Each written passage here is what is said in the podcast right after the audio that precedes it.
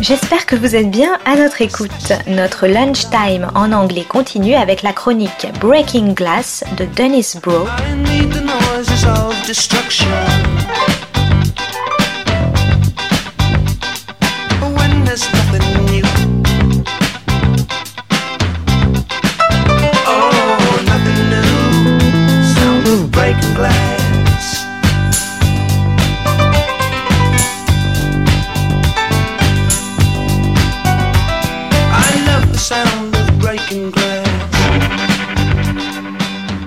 This is Broe on the Global Television Beat Breaking Glass. Today's episode Home Before Dark and Fading Male Patriarchal Power, Quibbling with Quibi, Part 1. It's the first masterful series from Apple TV Plus, after a horrible slip out of the gate with the clumsy and awkward The Morning Show. Home Before Dark details the efforts of a nine year old reporter to get to the bottom of a disappearance and supposed murder that has racked a small town in the state of Washington.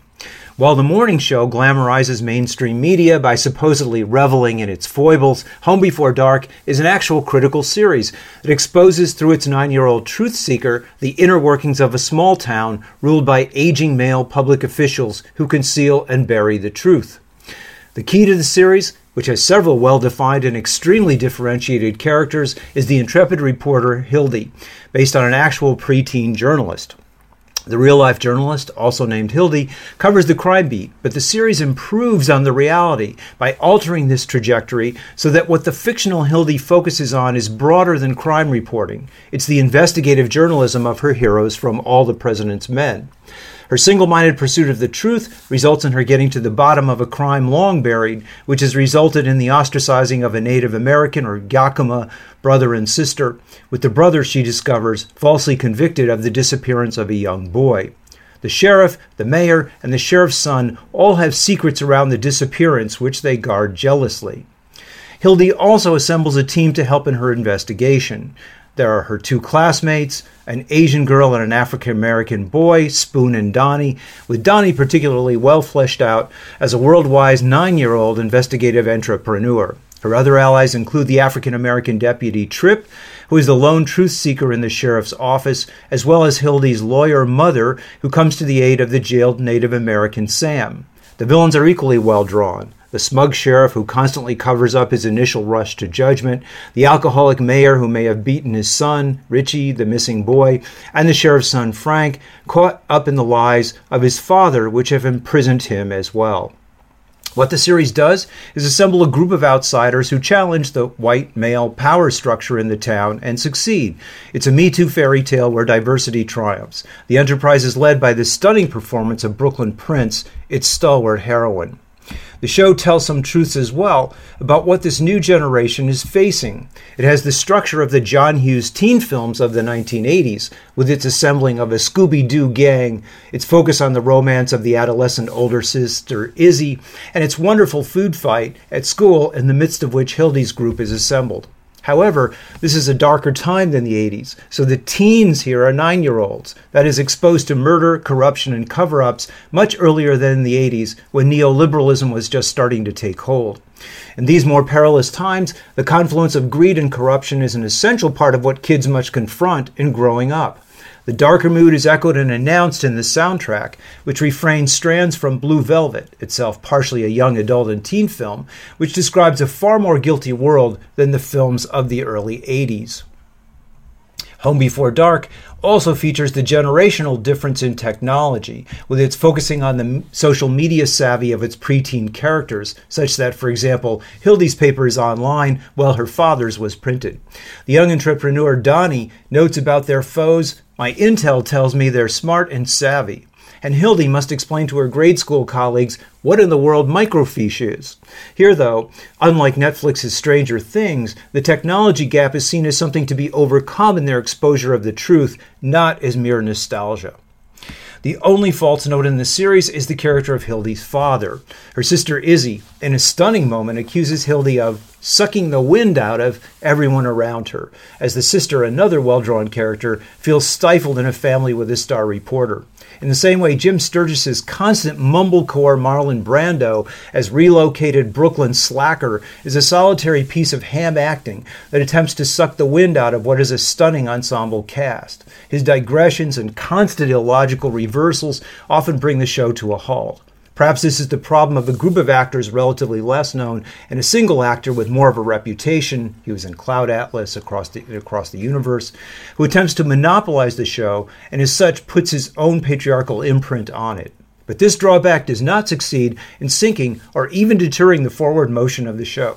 Hildy and her expert crew of diverse truth seekers expose and triumph over the decaying debris of a white male power structure which attempts to hang on at all costs and stands in the way of progressive change. Quibbling over Quibi, Part 1. Quibi, which stands for Quick Bites, bursts of entertainment, none more than 10 minutes and most less, designed for mobile phone use on the go, launched in the US in early April in the midst of the quarantine and what might be an inopportune time for its short or no attention span theater. This is no fly by the seat of its pants startup enterprise. The service launched with 1.75 billion in funding from not only all the major Hollywood studios, including Disney, NBC Universal, Sony, Warner, Liberty, CBS Viacom, but also the tech industry, Google, Google and Alibaba, the chemical industry, Procter & Gamble, and major retail, Walmart. The head of this new streaming service, which again takes on the appearance of a major studio, is Jeffrey Katzenberg, former chair of Disney and then co-founder and CEO of DreamWorks. Katzenberg's stamp is that of pure entertainment. At Disney, his reign produced The Little Mermaid, Aladdin, The Lion King, and at DreamWorks, a Spielberg Disney conglomerate, he oversaw Shrek, Kung Fu Panda, and Monsters vs. Aliens. These were noxious and sometimes obnoxious, as in Shrek, overly media savvy and saturated American fairy tales with little real progressive or social content, or where the social content, though hewing to a general liberal line, di- was diluted and muted.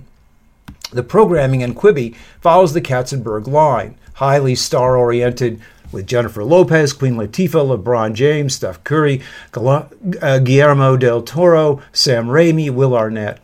It's flashy, instantly grabbing, but with little value other than diversion. Tales told by idiots signifying nothing, except to grab and hold the audience for the required 7 to 10 minutes. The high end is scripted series, but the majority of content is the much cheaper to produce second and third tier documentaries and quote news features featuring in some cases social media influencers, that is, online product pluggers who have fashioned themselves into savvy consumer promoters at the moment when consumption, because of the coronavirus, is taking a dive as people instead struggle with how to pay the rent and feed their families. Quibi, though, is not just a studio reviving the worst aspects of cable, a flagship dramatic series with the rest of the programming reruns, and reality TV, it's also a digital conglomerate, and as such, is a participant in all aspects of the surveillance economy. Though at the moment, its most startling innovation, uh, that is, it's only available on mobile phones and designed to fill in the short gaps in workers' lives as they scurry to their now more dangerous jobs, may have, because of the amount of work being done at home, lost some of its potential to attract, though the app was downloaded 1.7 million times in the first week after its launch. Katzenberg says Quibi is the best of Hollywood and the best of Silicon Valley, but it's also the worst of each. The company earns revenue through ads and offers a cheaper monthly subscription rate for no ads, and at its launch, it had already secured a year's worth of advertising time. Quibi also, though, will harness viewer information, both for its own programming purposes, like Netflix. Uh, it asks your age when you subscribe. And in addition, it may also sell the data to advertisers. Indeed, it has already been accused of, quote, leaking email addresses to Google, Facebook, and Twitter, companies adept at harnessing participant data for advertising purposes. The Quibi Come On was a message saying, A whole world of quick bite entertainment awaits you. Please take a moment to confirm your email to better secure your account.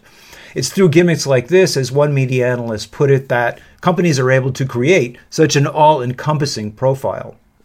Quibi is also designed to take advantage of the coming 5G faster download speeds for mobile phones, and as such, may also raise rates for mobile subscribers, as well as pushing the development of the network of 5G towers, which may have an environmental safety factor involved. In addition, harking back to the 2001 film Startup about a tech company whose idea is stolen before it goes to market by a rival who visits the company and views their interface, Quibi was accused of stealing video technology demoed for Katzenberg and other Quibi, Quibi uh, employees. This is the underside of the smarmy, pure entertainment ethos of the Disney DreamWorks American Dream, the intense competition that pits all against all and leads to an endgame of big fish eating little fish with the blood from the kill polluting the media waters. Next week, I'll be back with a look at Quibi form and content. This is Broe on the Global Television Beat, reporting from war torn Paris. Oh, Dennis Broe is the author of Film Noir, American Workers and Postwar Hollywood, Class Crime and International Film Noir, and Maverick or How the West Was Lost. Is hyper-industrialism and television seriality the end of leisure and the birth of the binge?